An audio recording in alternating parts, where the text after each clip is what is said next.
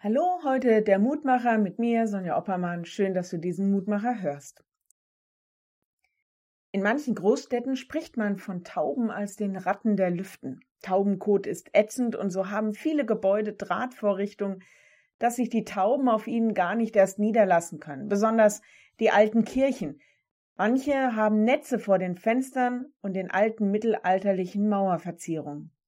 Tauben füttern verboten. In der Religion ist die Taube ein Vogel, der durchaus positiv gesehen wird. Die Taube nach der Sinnflut bringt den Ölzweig zu Noah in die Arche, und alle in der Arche wissen, die Erde ist wieder als Lebensraum gestaltet. Deshalb ist die Taube ein Symbol des Friedens geworden. Leben ist wieder möglich. Die Taube ist auch das Symbol für den Heiligen Geist. Das hängt mit der Taufe Jesu zusammen. Lehrtext für heute. Als Jesus aus dem Wasser stieg, sah er, dass sich der Himmel auftat und der Geist wie eine Taube herabkam auf ihn, und da geschah eine Stimme vom Himmel, Du bist mein lieber Sohn, an dir habe ich wohlgefallen. Markus 1, Vers 10 und 11. Wie eine Taube kommt Gottes Geist auf diesen einen Menschen. Bei den Jüngern sind es Feuerflammen vom Himmel. Beides ist etwas, was man sich nicht bewusst selbst aufsetzt, sondern die Bestätigung des Außergewöhnlichen, dass Gott etwas Neues anfängt, das kommt vom Himmel herab.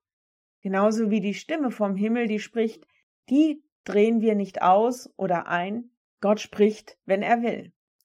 Hier bestätigt er den einen, der für uns alle einen neuen Anfang macht. Auf ihm ist der Heilige Geist. Mit ihm kommt der Friede. Wenn du magst, lade ich dich ein, noch mit mir zu beten. Lieber Herr, wir bitten dich auch um deinen Heiligen Geist für uns, dass wir deine Verheißung hören können, dass wir glauben können, dass wir geistlich wachsen und lernen, was du willst. Wir bitten dich, dass deine Kirche deinen Geist erfährt, dass wir durch deinen Geist erneuert werden, dass du deine Gemeinde aufbrechen lässt, an dich zu glauben und dich zu bekennen. Gib auch deinen Geist des Trostes und der Kraft all denen, die besonders schwach oder traurig mutlos oder gar gebrochen sind. Gib deinen Geist des Friedens und der Weisheit all denen, die in dieser Welt etwas bewirken können, dass Menschen in Frieden miteinander leben können, Leid und Elend gemindert wird und Leben wieder möglich ist. Steh uns bei. Amen. Morgen ein neuer Mutmacher. Bis dahin, bleibt behütet. Tschüss.